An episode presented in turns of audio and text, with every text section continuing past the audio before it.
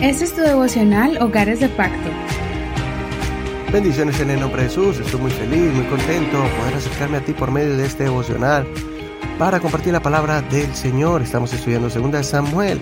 Recuerda que puedes escuchar todos estos devocionales, puedes encontrarlos en las plataformas de audio como Apple Podcast, Google Podcast, Spotify, iHeartRadio y muchas plataformas más que de manera gratuita las puedes descargar a tu teléfono celular. Y si puedes escuchar todos los devocionales desde que comenzamos hace dos años, el Nuevo Testamento, el libro de los Salmos y este año el Antiguo Testamento. Vamos a estudiar 2 Samuel capítulo 12. Vamos a leer desde el verso 7 al verso 15 y vamos a estudiar el tema titulado Efecto bola de nieve.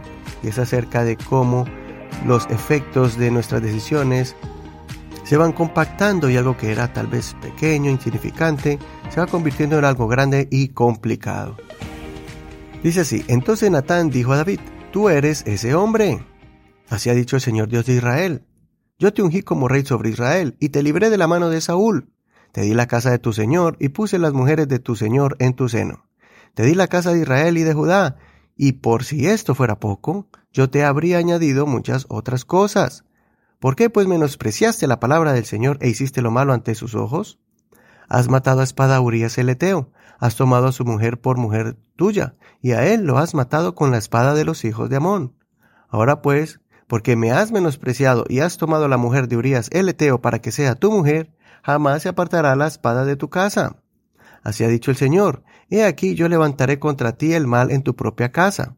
Ante tus propios ojos tomaré tus mujeres y las daré a tu prójimo, el cual se acostará con tus mujeres a la luz del sol. Ciertamente tú lo hiciste en secreto, pero yo te haré esto ante todo Israel y en pleno día. David respondió a Natán, He pecado contra el Señor. Y Natán dijo a David, El Señor también ha perdonado tu pecado. No morirás, pero como en este asunto has hecho blasfemar a los enemigos del Señor, el hijo que te ha nacido morirá irremisiblemente. Después Natán regresó a, su casa. Entonces el Señor hirió al niño que la mujer de Urias había dado a David y enfermó de gravedad. Hasta aquí la lectura de hoy, pero no olvides leer todo el capítulo completo, por cuestión de tiempo no lo podemos hacer aquí en el devocional.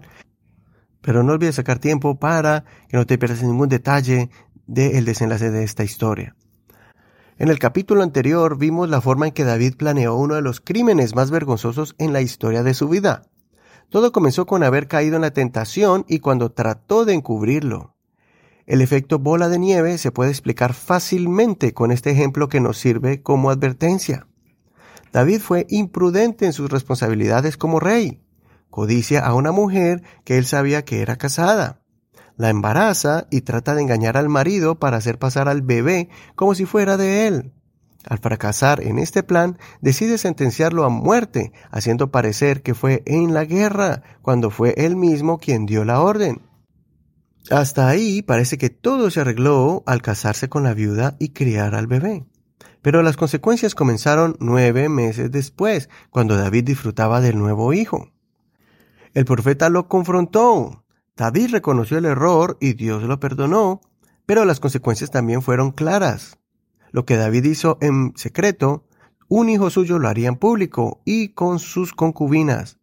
En ese tiempo era tradición que el rey tuviera varias esposas para que le dieran mucha descendencia. Además, David padecería mucho porque iba a sufrir asesinatos dentro de su propia casa. Uno de sus hijos iba a matar a su propio hermano. Ese mismo hijo, el asesino, más adelante intentaría darle un golpe de estado y hasta humilló a su padre, forzándolo a huir de su propio palacio. Y también David sufriría la pérdida de ese hijo que moriría asesinado por el general del ejército. David reinó sobre Israel por cuarenta años, y esos años no fueron fáciles para él. Es por eso que David nunca se apartó del Dios que permitió que sufriera todas esas calamidades, porque David tenía claro que merecía la muerte, pero que Dios en su misericordia lo había perdonado, y que esos sufrimientos no eran realmente castigos enviados por Dios como tortura, sino que eran las consecuencias naturales de sus propios actos, porque todo lo bueno o malo que hagamos se multiplica, se regresa. Es por eso que David adoró a Dios cuando escuchó que su hijo, el bebé, producto del adulterio, falleció. David tenía la esperanza que lo volvería a ver cuando llegara a la morada de Dios. Espero que hoy podamos visualizar la densidad de los problemas múltiples que podríamos estar ocasionando si nos salimos de la voluntad de Dios, si insistimos en dejarnos llevar por los impulsos y si damos rienda suelta a las pasiones de la carne. Por nuestro propio bien y de nuestra familia, es mejor que desarrollemos el sentido común basado en la palabra de Dios. Ejercitemos el dominio propio que proviene de un corazón lleno del Espíritu Santo y no olvidemos los dos primeros mandamientos más importantes que resumen toda la ley de Dios. Ama a Dios con todo tu ser y sobre todas las cosas, y ama a tu prójimo como a ti mismo. Si amas a Dios y amas a tu prójimo, no vas a hacer cosas que desagradan al Señor y que hieran a tu prójimo. Hasta que la reflexión del día de hoy. Tu amigo y hermano Eduardo Rodríguez.